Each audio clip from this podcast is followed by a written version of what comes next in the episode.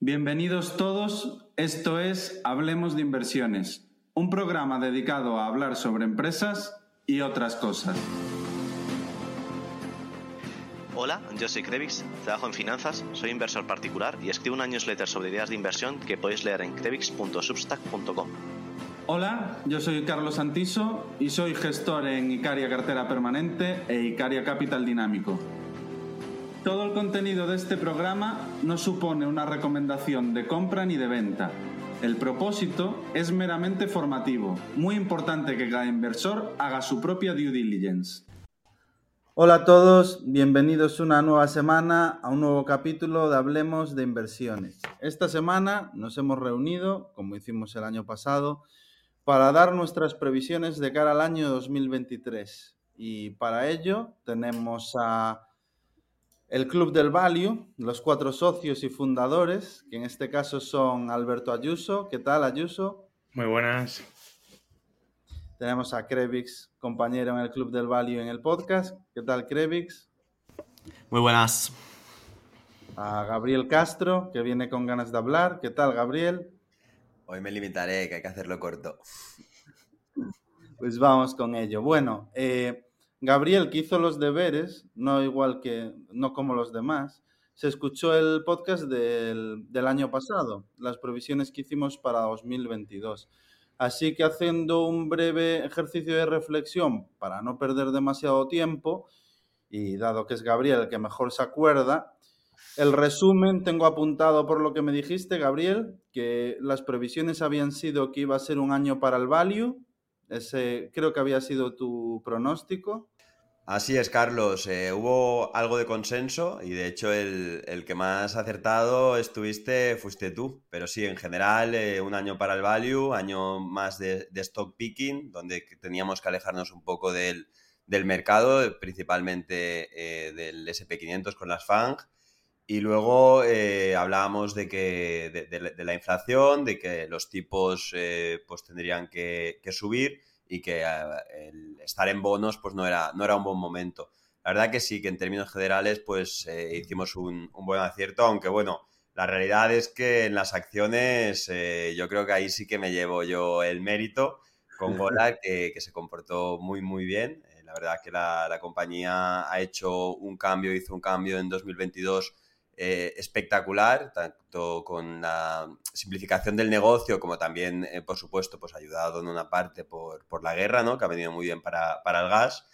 Y luego, pues el pick de Embracer de Credits no ha ido muy bien y los que tú dijiste, pues relativamente en línea con lo que dijiste, ¿no? Un tip defensivo, voy a dar tres, tres picks, un, un pick defensivo que fue muy, muy bien y los otros dos pues no tan bien, pero bueno, que expusiste que, oye, si la economía no va del todo bien y si hay turbulencias en el mercado, pues estos no van a funcionar bien.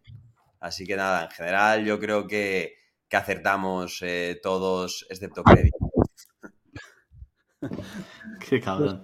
Muchas gracias por el, por el repaso, Gabriel. Yo creo que en lo que más consenso hubo, se empezaba el 2022 y los bonos, hablamos de los gubernamentales sobre todo, eh, apenas habían corregido, que era lo que más nos llamaba la atención y, bueno, decíamos prácticamente que era, que era un penalti sin portero, aunque es, cierto que no nos hemos beneficiado de ese short, aunque parecía bastante, bastante evidente.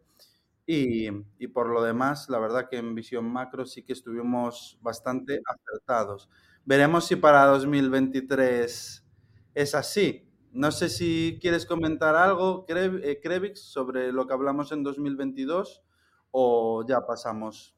Eh, no, yo creo en líneas generales eh, salió bien. La verdad es que en cuanto a lo de Embracer, sí que es verdad que la primera parte del año se comportó bastante bien y fue a raíz de la salida de la mala salida de Saints Row cuando ya empezó a ir hacia abajo. ¿no? Había un juego donde se había invertido mucho dinero que, que salió mal eh, donde directamente pues, se recupera lo, invertido pero no se gana nada. Y, luego a finales de año sorprendieron también con algunas eh, declaraciones que pillaron un poco al mercado cambiado, con un poco, un poco especie de cambio de, rumbo de la compañía, o así lo entendió el mercado, aunque, aunque luego por lo que hemos hablado con ellos no era tanto cambio de rumbo en, el modelo de la compañía, sino como nuevas opciones que se abrían. Y sí que es verdad que hay algo con donde más el foco está puesto por parte de, analistas, es en la gran inversión que han hecho en, en Tabletop, en la parte de juegos de mesa eh, de cada estas navidades, que la verdad es donde más miedo puede haber de cada que, oye, pues no sabemos cómo puede haber ido, ¿no? En, principio nos han dicho que no ha ido mal, pero no hay cifras y hasta que no se sepan los resultados eh, de este último trimestre, pues no podemos saber nada, ¿no? Eh, sí que había algunas compañías como Hasbro, que, es un peer de la parte de Asmodi, que sí que eh, no han reportado grandes números, la verdad. Sí que es cierto que por lo que se ha visto en grandes retailers en, top ventas, Asmodi está por delante de Hasbro en todas, pero eh, da un poco de, de, miedo, ¿no? Este aspecto de que haya tanta inversión a este lado. Y luego, por otro lado, pues para 2023 sí que se espera que la verdad que el pipeline de juegos que tienen de lanzamientos son más potentes y esperemos que no hayan problemas a nivel de, calidad, ¿no? De, lanzamiento y de, los desarrollos. Sí que nada, a ver, vamos a, vamos a ver 2023 cómo será, ¿no? Pues muy buen resumen, Krevix. Nos vamos ahora con una introducción de, bueno, seremos breves, de cómo vemos la macro para 2023.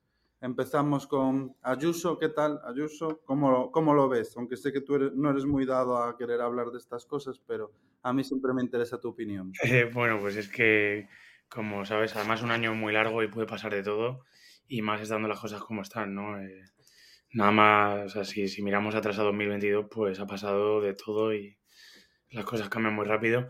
Pero bueno, yo una de las cosas que estaba mirando hoy es el tema de los inventarios de gas en Europa, que están por encima del rango de los últimos cinco años.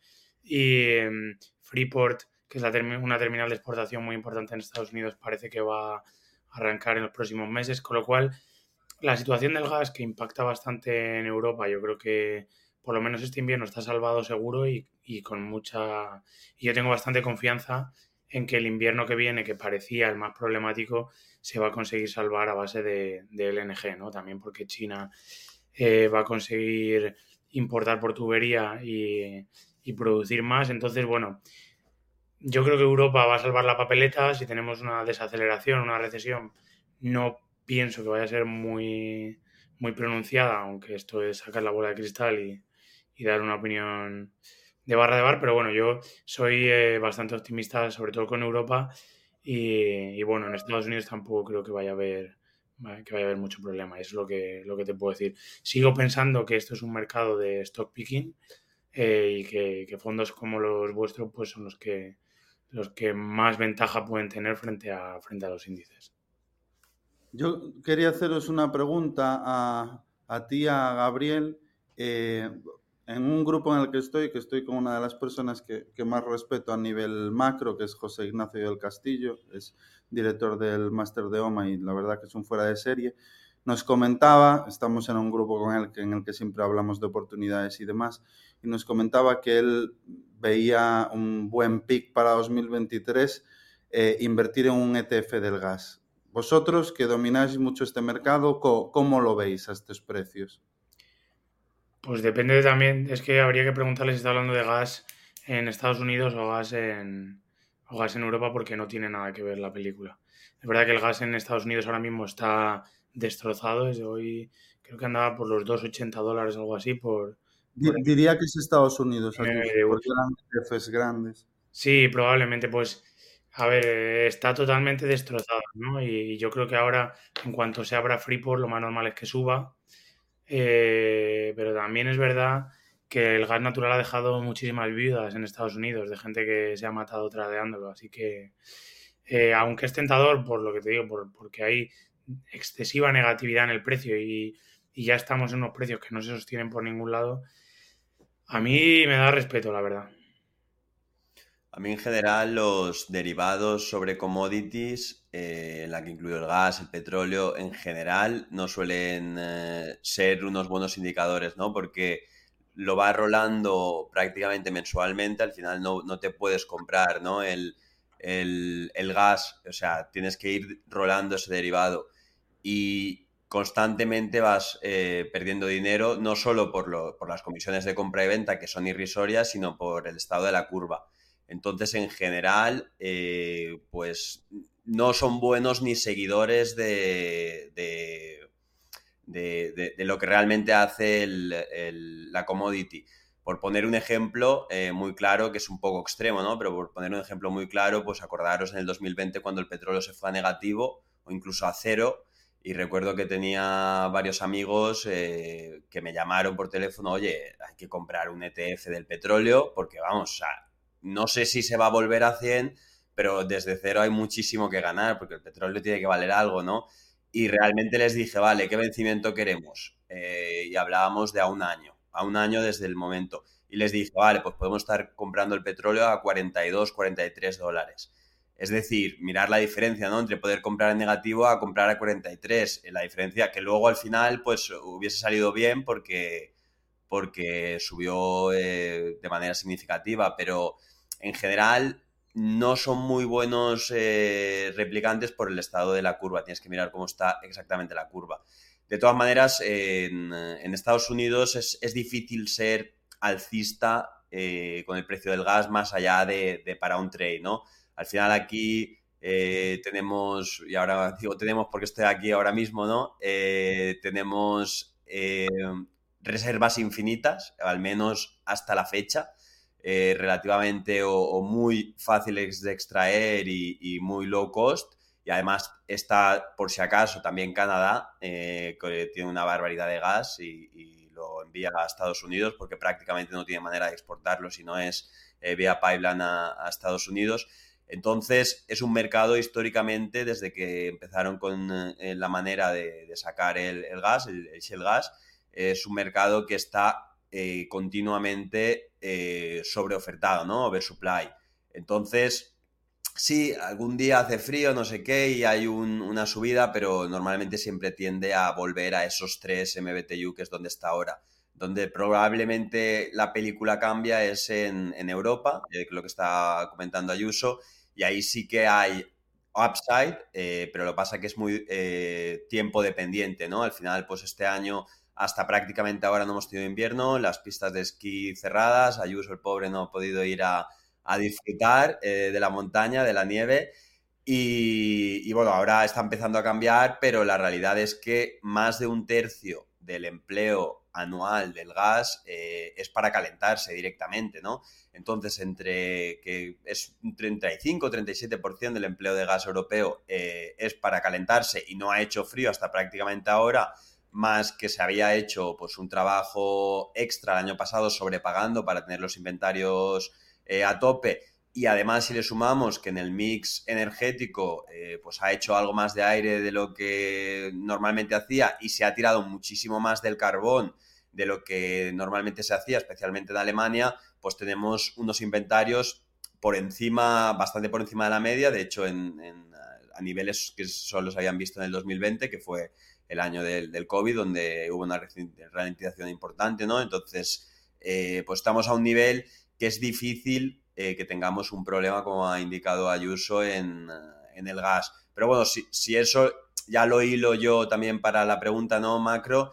Y yo, a que diferencia de Ayuso, y aquí sí que vamos a, cambiar, yo estoy relativamente eh, pesimista con la macro para 2023, a pesar de que el peor escenario se ha podido salvar por lo que los precios de la energía han normalizado, sigo bastante pesimista, a pesar de que también los, números actuales de PIB, todos los números eh, eh, indicadores retrasados, diría yo, están eh, apuntando a que la economía sigue fuerte. Pero la realidad es que la inflación está cayendo, pero simplemente está cayendo por, por el efecto rolo, ¿no? Pero la inflación considero que hay unos aspectos eh, estructurales, eh, como por ejemplo el cambio que se ha hecho ¿no? la, geopolítica china, se ha hecho un cambio a India, a países de alrededor, todo esto ha hecho ah, una disrupción, ha provocado una disrupción en las cadenas eh, que no se va a poder salvar. Es decir, el coste, la optimización que había antes en China era muchísimo mejor y te provocaba unos costes ¿no? mucho más baratos y ahora pues ese coste va a subir más eh, los salarios que siempre van retrasados. Eh, y bueno, hay una serie de factores que no son eh, temporales, sino son más bien estructurales, que, en mi opinión vamos a, va a hacer que la inflación esté más cerca del 3, incluso 4, 4 y algo, que, que el 1% que es donde estaba antes, ¿no? Y entonces eh, yo creo que, es difícil que la economía digiera esto tan rápido con unas tasas de interés elevadas, especialmente en Estados Unidos, una economía muy crédito dependiente. Y, a mí me sigue pareciendo complicado eh, que no tengamos una, recesión durante este año.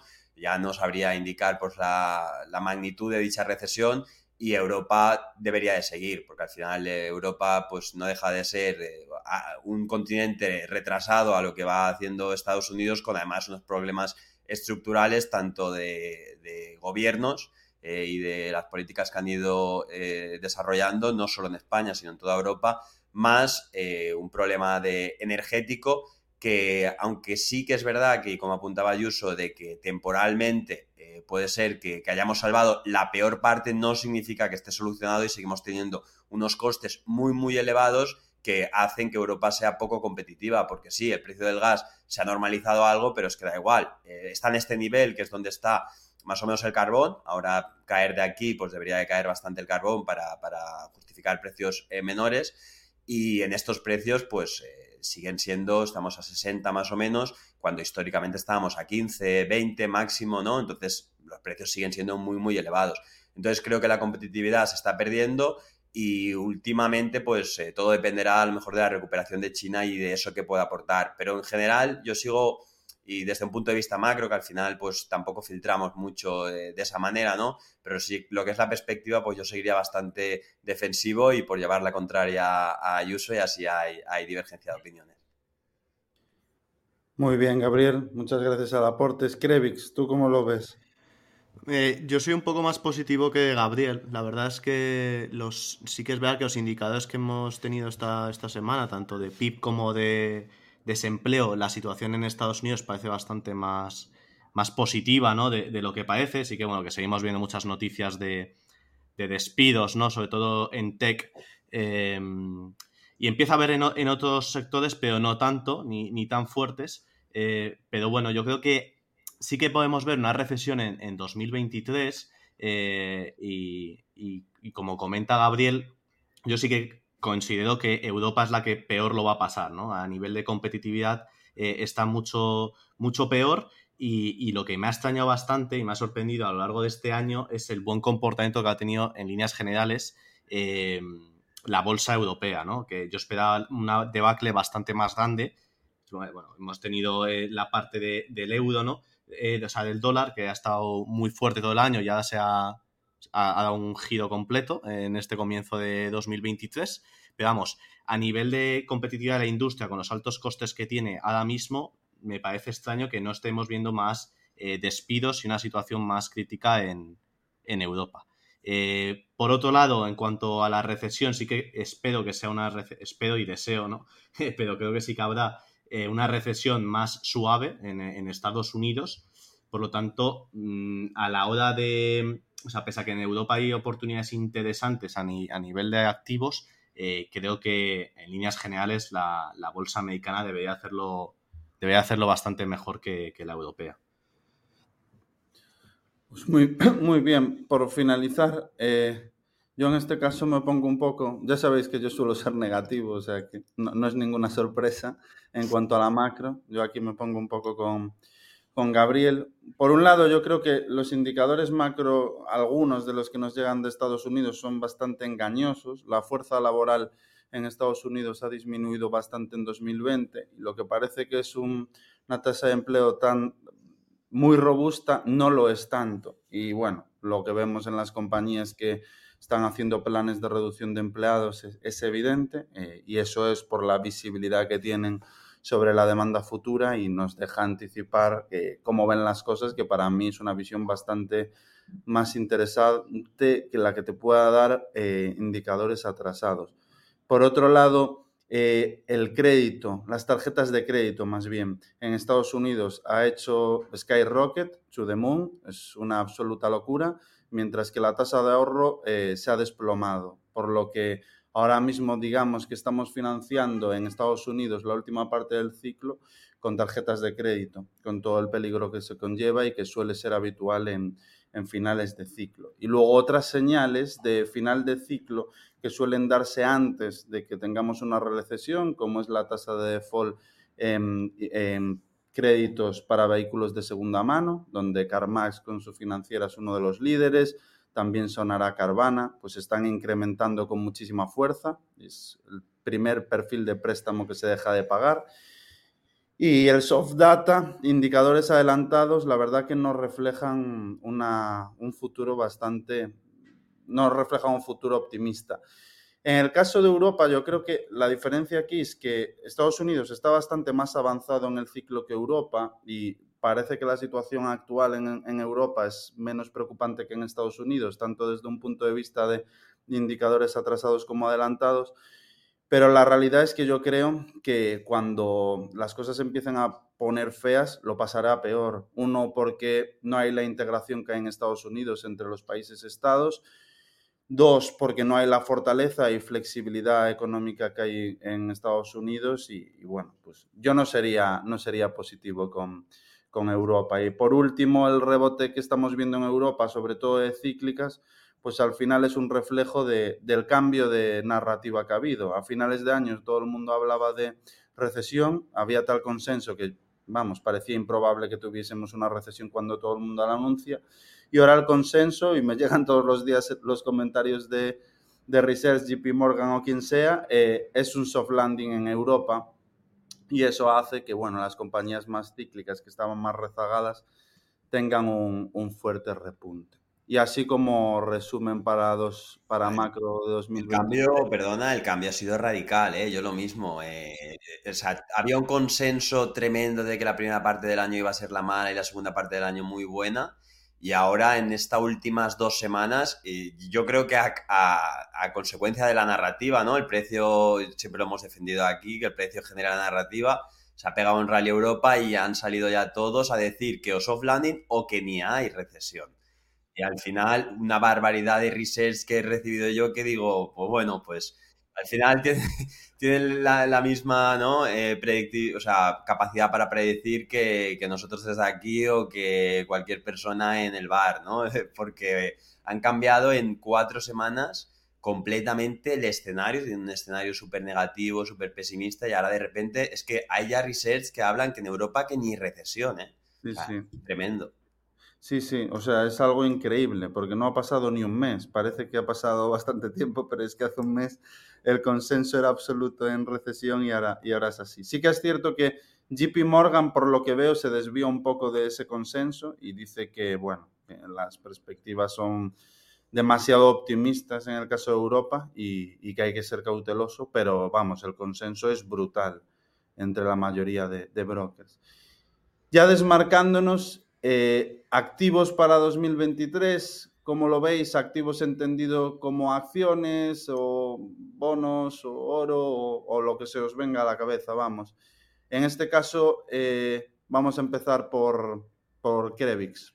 Vale, em, pues a mí personalmente, hombre, creo que en los bonos hay bastantes buenas oportunidades, sobre todo en high yield de empresas em, que te conozcas bien, ¿no? Em, pues yo personalmente he estado mirando un par, no quiero decir por aquí, pero, pero sí que me parecen bastante atractivos, ¿no? Pues siempre y cuando hagas tu trabajo, ¿no? Y que, veas que van a dar los números, ¿no? Para pagar, ¿no? Pero sí que ha habido un, claro eh, movimiento del mercado a penalizar a todo este tipo de compañías más endeudadas, ¿no? Que sin duda alguna, ¿no? Con la subida de tipos, pues, pues las han mandado a, a cotizar los bonos muy por debajo de par y han surgido oportunidades eh, bastante interesantes. Entonces, eh, yo creo que en compañías, incluso en compañías ya no que sean high yield, eh, incluso investment grade para el que asumir menor, menor riesgo, hay, cosas, cosas interesantes.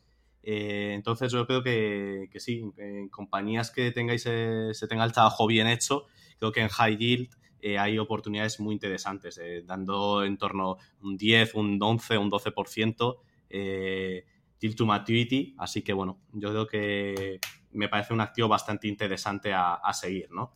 Eh, tampoco pongáis a meter cualquier chicharreo que a lo mejor te quiebra, pero compañías, compañías eh, por favor, que se haya hecho un trabajo previo, ¿no? Y que, y que bueno, pues eh, asumiendo pues menores ingresos, ¿no? Debido a, la recesión pero que aún así puedan pagar esa deuda ¿no? o, refinanciarla lo que quede pendiente de pagar, puede ser bastante interesante.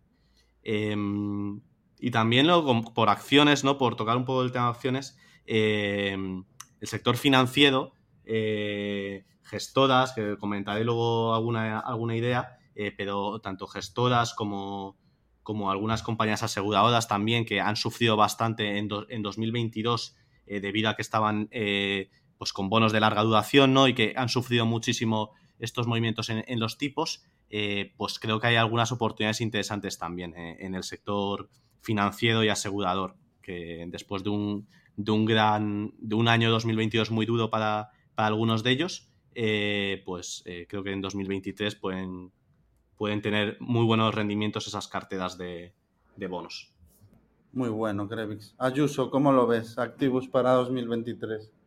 Sí, yo estoy de acuerdo eh, con lo que ha comentado Krevis, ¿no?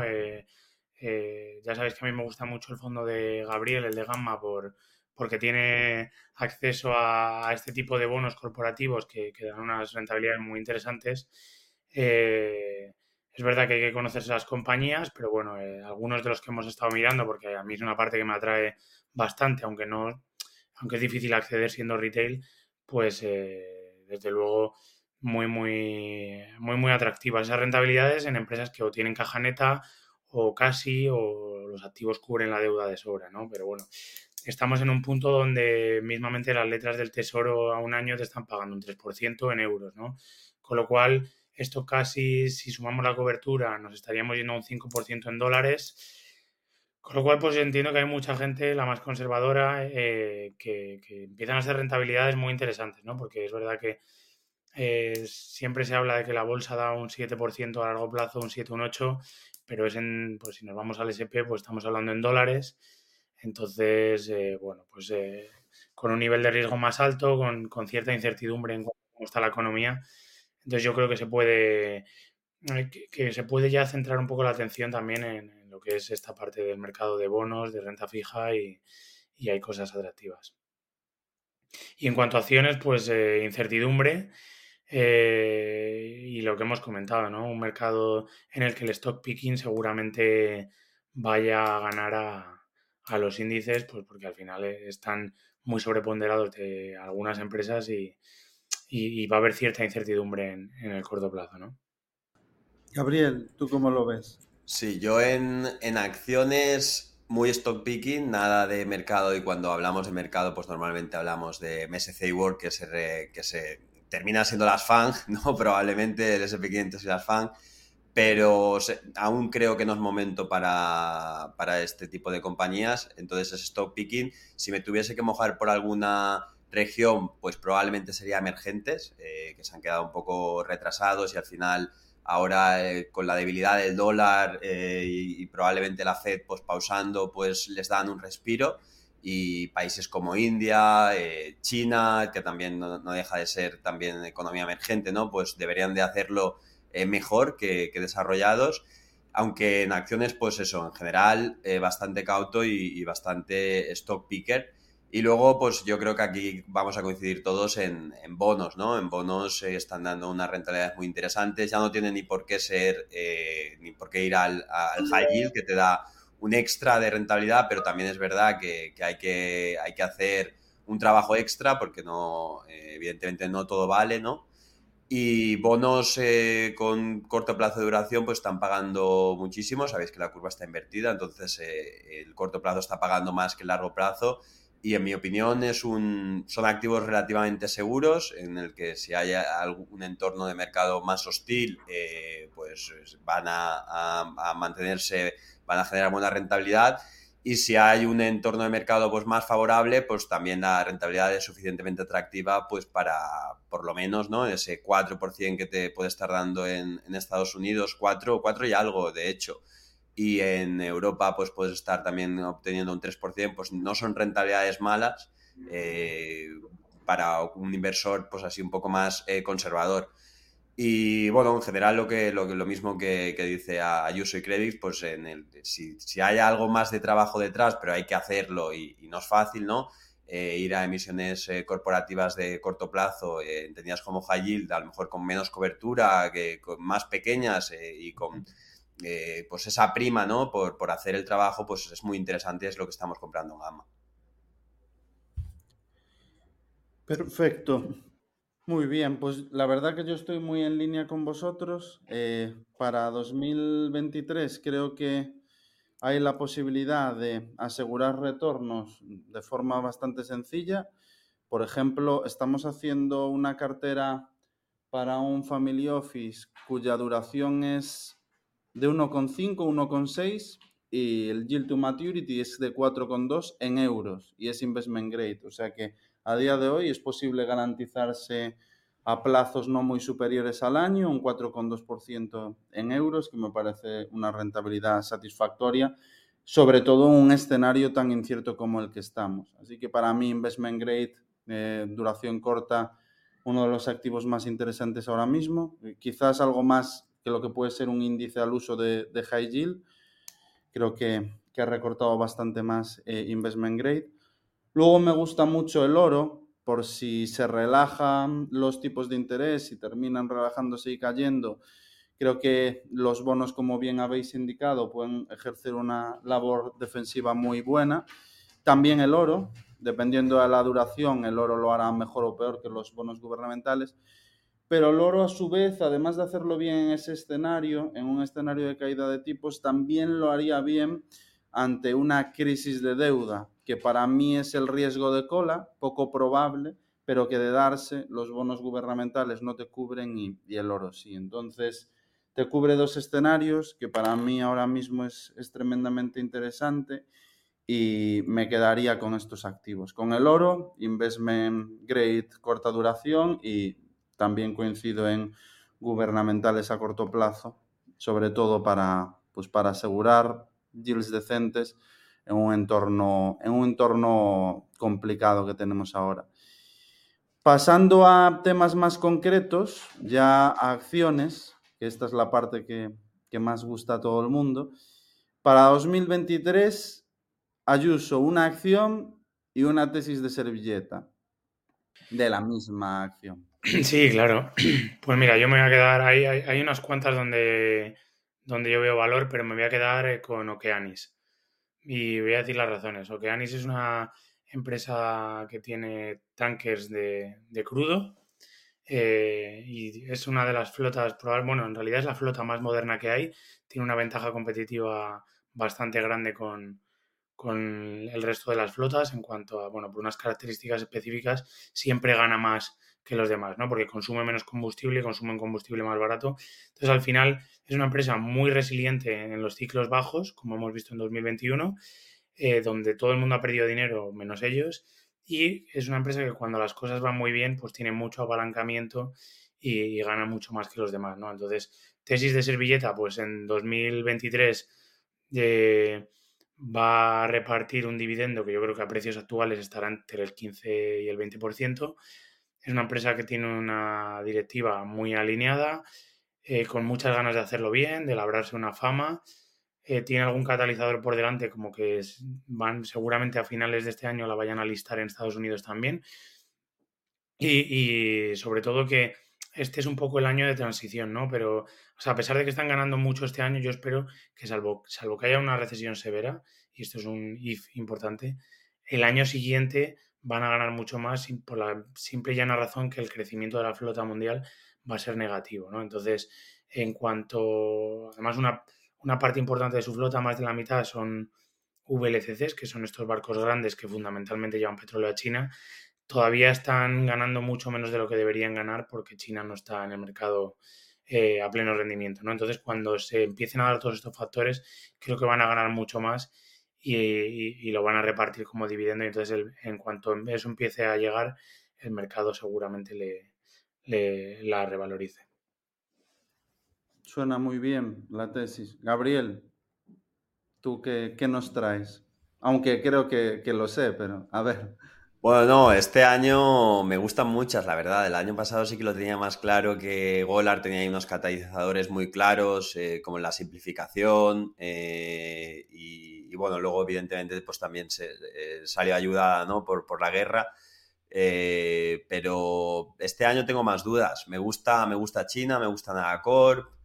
Eh, Embrace creo que pues, este año puedo hacerlo bien solo por lo mal que lo ha hecho el año pasado. Eh, Golar me encanta, a pesar de la subida, eh, sigue teniendo este año pues, mucho catalizador. Es, completamente, o sea, pondría la mano en el fuego que este año le va a salir el famoso contrato. A final de año tiene eh, ya el delivery de Jimmy que te introduce 150 millones de, de, de 100 millones de, de free cash flow después del repago de la deuda y pago de intereses, eh, que es bastante significativo. Tiene varias cosas que pueden salir bien, pero bueno, si, si tengo que apostar por una, eh, que es aquí a lo que, a lo que hemos venido, ¿no?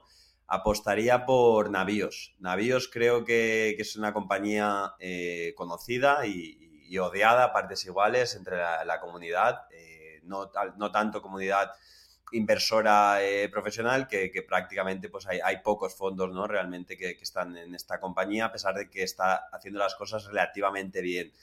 Navios pues eh, era una compañía antes solo de dry bulk, ahora es una compañía de tankers, de dry bulk y de containers. La parte de containers la tienen muy bien atada, los próximos tres años tiene el backlog atado y prácticamente solo con esta parte, a pesar de que el resto de las flotas no contribuyan, eh, pues esta compañía no puede perder dinero en los próximos tres años, ¿no? Entonces tienes ahí pues un margen de seguridad interesante. Y a, pesar, y a continuación, pues también el dry bull, pues eh, depende mucho de China, esta reapertura de China que, que, evidentemente aún no se ha notado, pero se empezará a notar a medida que, que avance el año.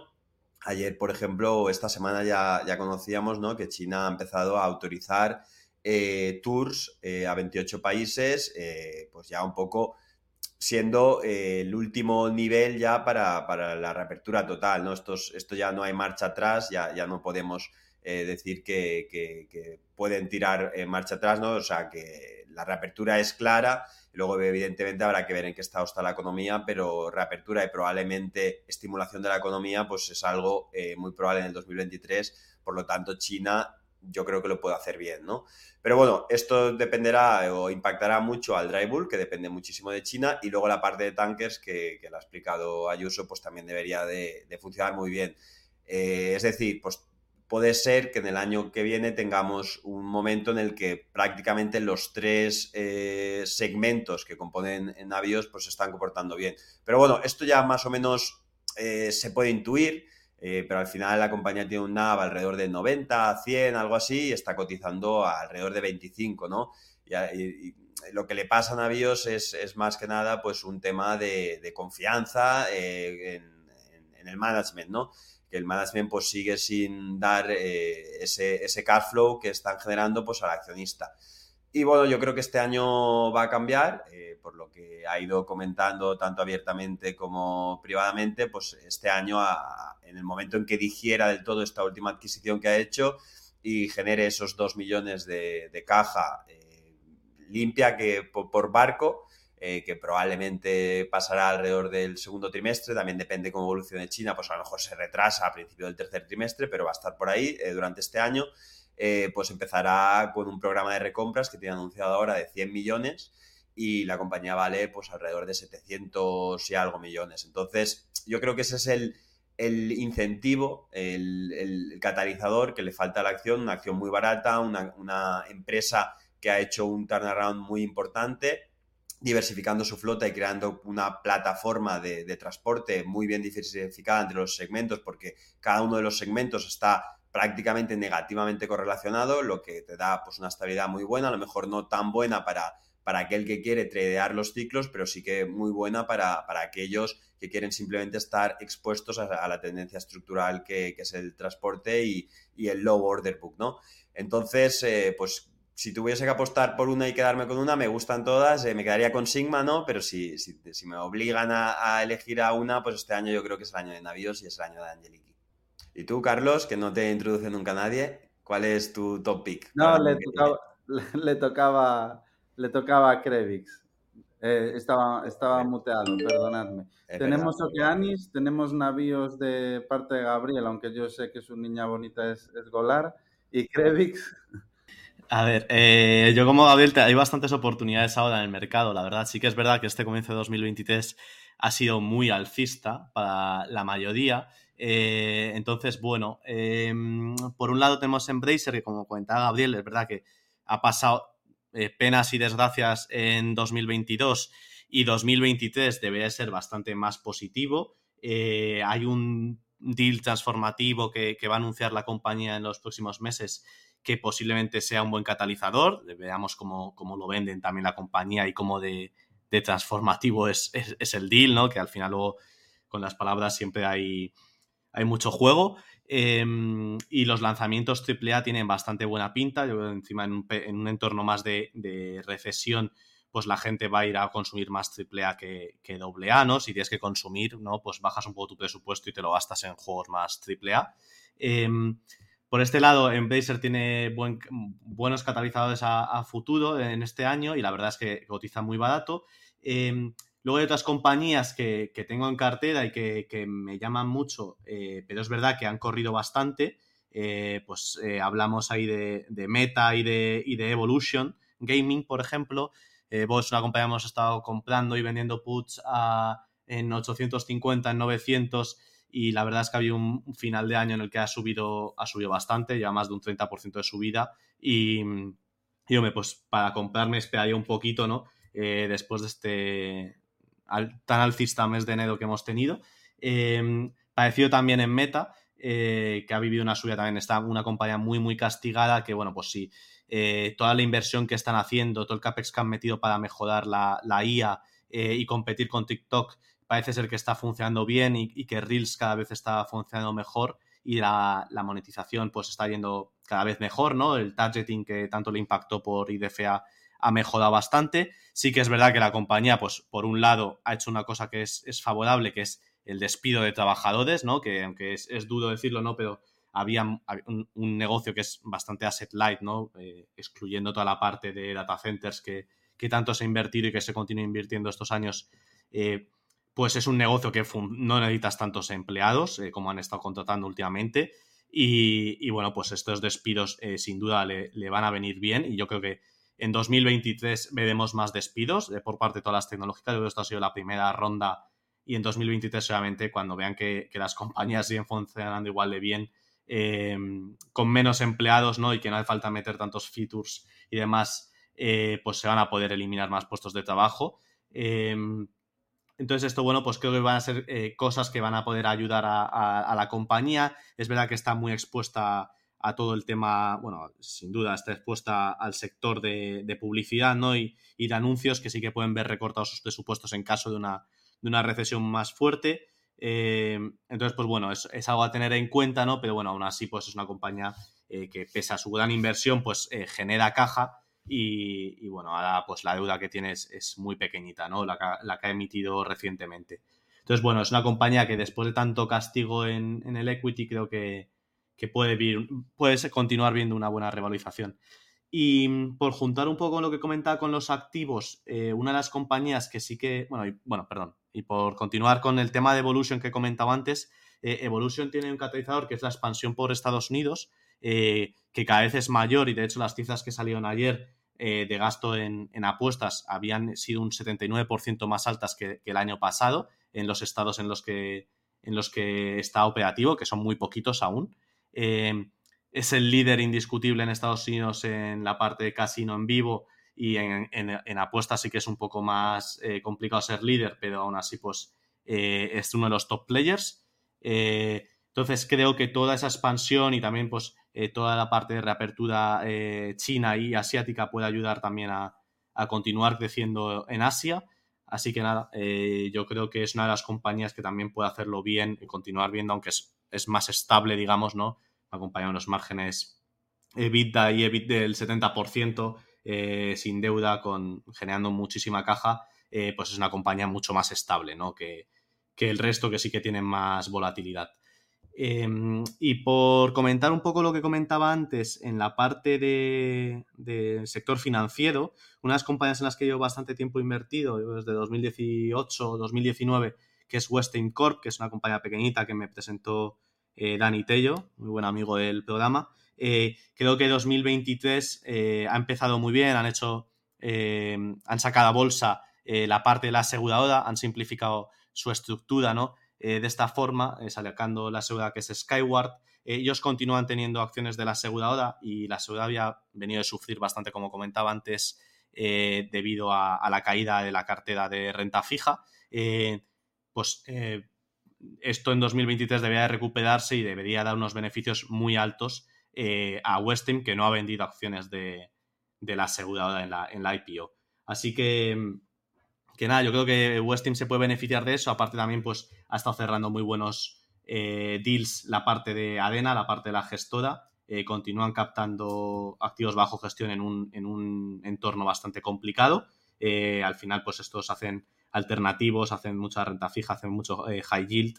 Eh, entonces, en un momento en el que hay muchas compañías eh, necesitadas de, crédito, estas son la mano que te, te, puede salvar, ¿no? Te van a apretar y esto va a ser bueno para la compañía, ¿no? pero, bueno, pues yo creo que Westin es una de esas compañías que puede, puede crecer bastante en, el próximo año, ¿no? A nivel de valoración. Pues muchas gracias, Krevix por la, varias ministesis.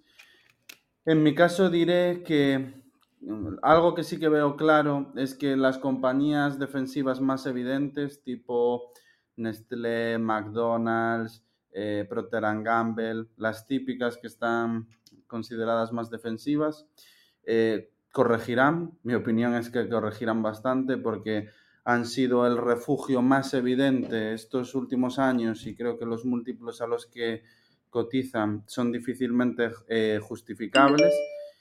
Creo que aguantará muy bien eh, industrias defensivas menos evidentes, como puede ser la industria del vidrio, la industria del corcho, la industria del vino. Creo que ese tipo de industrias que son mucho más estables de lo que el mercado cree van a hacerlo bien porque cotizan a múltiplos deprimidos, mientras que un McDonald's te cotiza a 24 veces, que me parece una locura.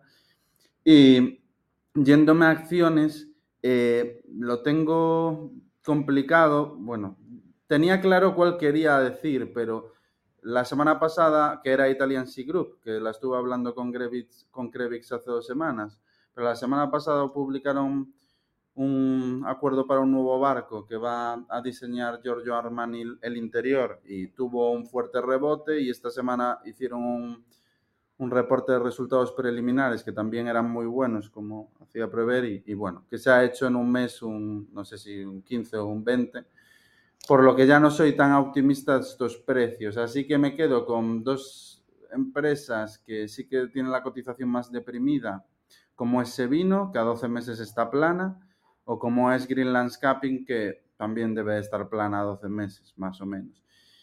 Me parecen dos empresas defensivas que no paran de ganar contratos, que pueden repercutir eh, el, incremento en costes e inflación sin ningún tipo de problema a los clientes. Es cierto que en el caso de ese vino con cierto delay y es cierto que en el caso de Green Landscaping la revisión es una vez al año, por lo que también puede haber delay pero son compañías que no paran de ganar contratos y que en un escenario recesivo, pues orgánicamente se van a quedar flat o ligeramente crecimiento orgánico negativo, menos uno, menos dos, lo cual muestra la resiliencia del negocio. Ambos están a valoraciones más que razonables. Sevino debe de estar a 10 veces flujo de caja. Green Landscaping es otra historia porque los últimos cinco años ha, ha crecido un 40 y pico por ciento anualizado pero no está cara, ni muchísimo menos, está bastante barata.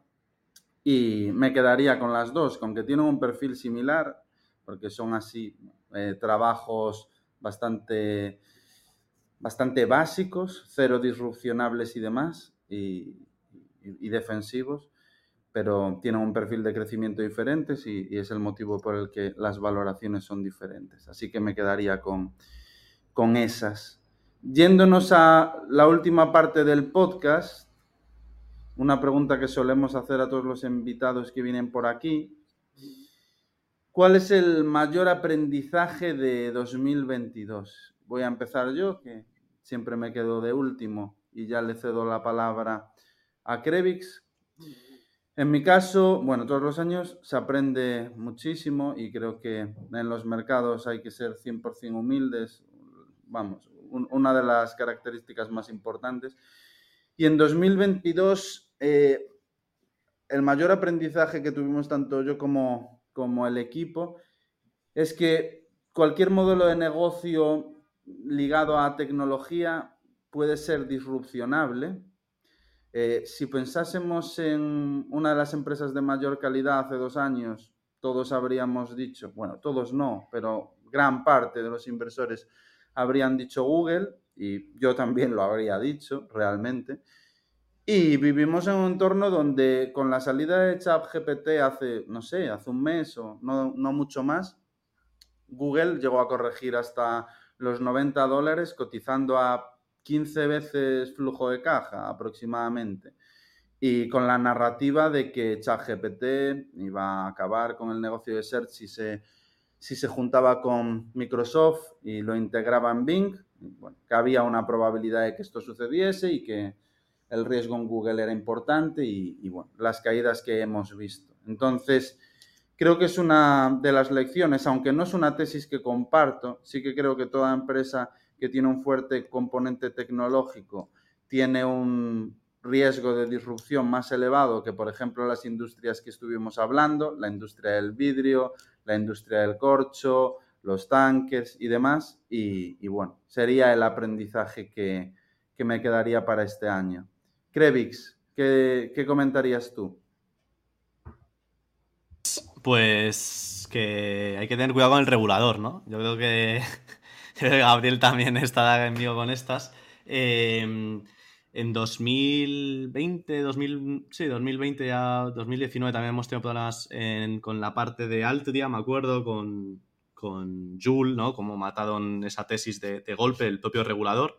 Em, este año hemos tenido al regulador en varias partes, tanto en la parte de Activision Blizzard, por ejemplo, en la adquisición de Microsoft, que está poniendo muchísimas trabas. Em, sobre todo la FTC americana, que al final también fueron los que estuvieron, metidos en, la parte de Altria. Em, y, nada, pues que al final, eh, a veces, muchas veces el, regulador se mete por medio y, te, mata una tesis o, te la complica muchísimo, ¿no? O, le mete mucho más riesgo. Eh, lo hemos visto también en, el gas, ¿no? En compañías como Kistos, en el gas europeo, como eh, pues cuando vienen mal dadas el regulador al final hace todo lo que está en su mano y eh, para pararlo, ¿no? Eh, para parar la situación, aunque a lo mejor luego pues puedan equivocarse o a lo mejor den con la tecla.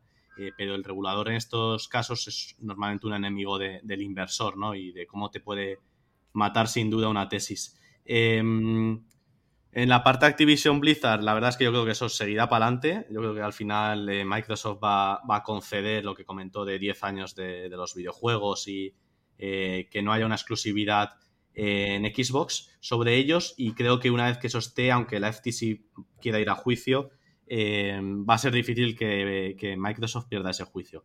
Pero bueno, por aprendizajes también, pues un, tema bastante importante que comentamos también en los podcasts sobre la concentración, ¿no? como una concentración en, cartera te puede llevar en, años muy complicados a auténticos desastres, ¿no? A mí la verdad es que he tenido un año difícil en la cartera, que ha acabado menos 33%, debido sobre todo a, la concentración en Embracer. Em, y como a lo mejor otras tesis de la misma cartera, pues que pese a haber funcionado bien, eh, pues no se ha visto tan impactada la cartera, ¿no? Eh, y también lo hemos visto en otros gestores muy grandes, que yo creo que hay que comentarlo también, ¿no? Eh, gente pues como Clifford Sosin, Robert Vinal, pues recientemente leía el de Saga Partners, ¿no? Que se ha hecho un menos 84% en el año. Y es como a veces, pues, eh, hay que saber también decir que, estás equivocado, ¿no? En, algunas tesis. Y en otras, obviamente, pues, a lo mejor no estás equivocado, pero, pero el mercado ese año no, es para nada tu amigo, ¿no? Así que, bueno, em, yo creo que esos serían los principales eh, aprendizajes, ¿no? Eh, sobre todo, controlar muy bien el, el riesgo en la cartera, ¿no? pues ya sea con concentración, diversificación también, ¿no? Eh, y luego, por otro lado, pues eh, todos los problemas y evaluar siempre los problemas que te propone el regulador en, tus tesis de, compañías. Pues muy bien, Krevix. Vamos con el amigo Gabriel. Gabriel, aprendizaje 2023. Me ha gustado mucho las vuestras, vuestras eh, dos aprendizajes, ¿no? Que además eh, los comparto, ¿no? Eh, tanto el regulador como la capacidad, la sobrevaloración que hacemos los inversores a, las compañías, ¿no? Y, y, que cualquier modelo de negocio, pues, realmente es débil. Por lo tanto, es muy importante ver el largo plazo. Evidentemente, si una empresa no puedes ver un mínimo de largo plazo, no, no puedes invertir pero es que más importante es tener la capacidad y la flexibilidad para adaptarte en el corto plazo a los eventos eh, tan radicales, ¿no? Que realmente pues, te, tumban una tesis eh, en la que has invertido muchas, muchas horas y que tienes que tener la flexibilidad mental pues, para poder salir. Me han gustado, pero bueno, mi, aprendizaje este año no es tanto del, mundo de mercados, sino es, eh, es más del nivel social, ¿no? Es el cambio que hay entre Estados Unidos y, Europa, en concreto España, ¿no?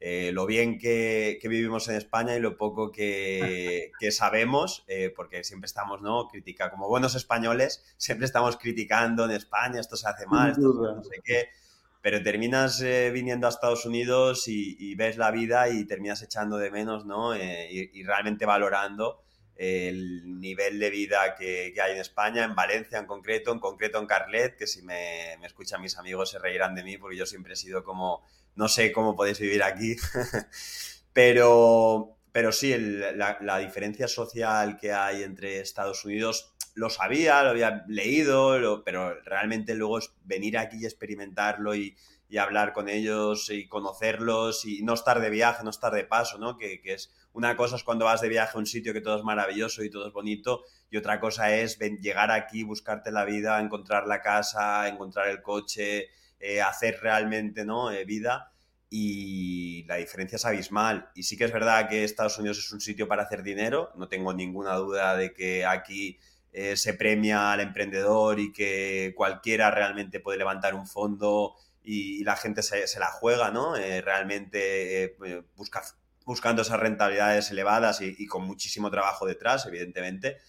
Pero, pero es que luego en lo que es la, vida social, la calidad de vida, yo creo que, tiene mucho que envidiar a, Europa, a España en concreto y a ver si cogemos un pelín de, de, Estados Unidos, que, pero vamos, que en general, si tuviese que vivir en un sitio, si tuviese que quedarme y formar familia, eh, sería España, eh, cuando yo siempre de más joven he pensado que, en España pues es que estábamos eh, en, un nivel inferior, ¿no? Y la realidad es que te das cuenta de que Estados Unidos, las películas no, son, no, no, no, transmiten la realidad y que Estados Unidos no es Manhattan y Los Ángeles y cuatro ciudades más, sino que, que Estados Unidos es esto, donde, donde estoy ahora, y que España no tiene nada que envidiarle, incluso ellos si viniesen a Madrid, si fuesen a Italia, si viniesen a Europa en general, no querrían volver aquí.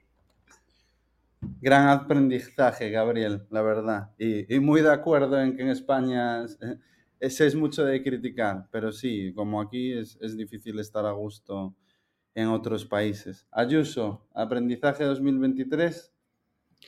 Pues eh, me ha gustado mucho el, que ha dicho Krevix, ¿no? Eh, al final tú puedes tener la mejor empresa del mundo, con el mejor management del mundo, que, con el regulador, cuando se pone además cabezota, no, no puedes eh, hacer nada, ¿no? Y, es, es, una pena. Y también lo que ha comentado Gabriel, ¿no? Que hay que tener flexibilidad y, el 2022 ha sido una gran lección en cuanto a que las cosas cambian de un día para otro eh, y hay que adaptarse y hay que saber leer la situación rápido y, yo creo que tampoco hay que tener mucho miedo de, de, ser, de, de reconocer un error y, y cambiar la, postura, ¿no? Incluso aunque públicamente hayas, hayas dicho otra cosa.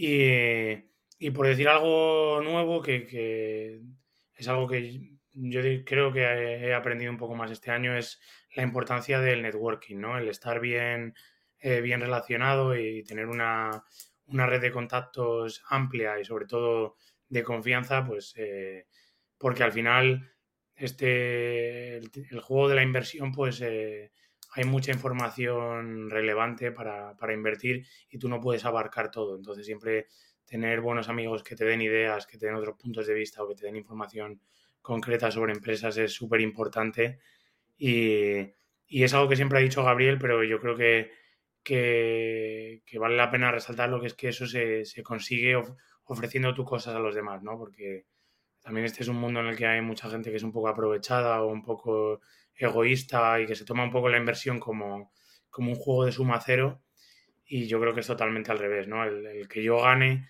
dinero eh, y lo, o sea, el que yo comparta una idea eh, no va a hacer que yo deje de ganar dinero, ¿no? Entonces al final así se construyen buenas relaciones y al final eh, yo creo que hay una diferencia abismal a la hora de tener retornos y a la hora de, de poder invertir con más seguridad. Pues muy bien, hasta aquí el podcast que hemos hecho justo una hora, así que lo hemos clavado. Gabriel no apostaba por ello, pero lo hemos conseguido, chicos. así ha sido. Eh, creo que ha quedado un podcast muy, muy top para empezar el año fuerte. Y muchas gracias por haberos venido, aunque bueno, ya somos como familia. A los oyentes por estar ahí, no olvidéis dejarnos vuestro like, que siempre nos ayuda. Y el año que viene nos volveremos a reunir para dar cuenta de las previsiones de 2023. Tendremos ahí a Gabriel para recordar cómo este año. Y, y nada, lo dicho. Muchas gracias a todos. Hasta luego. Pues muy bien, chicos.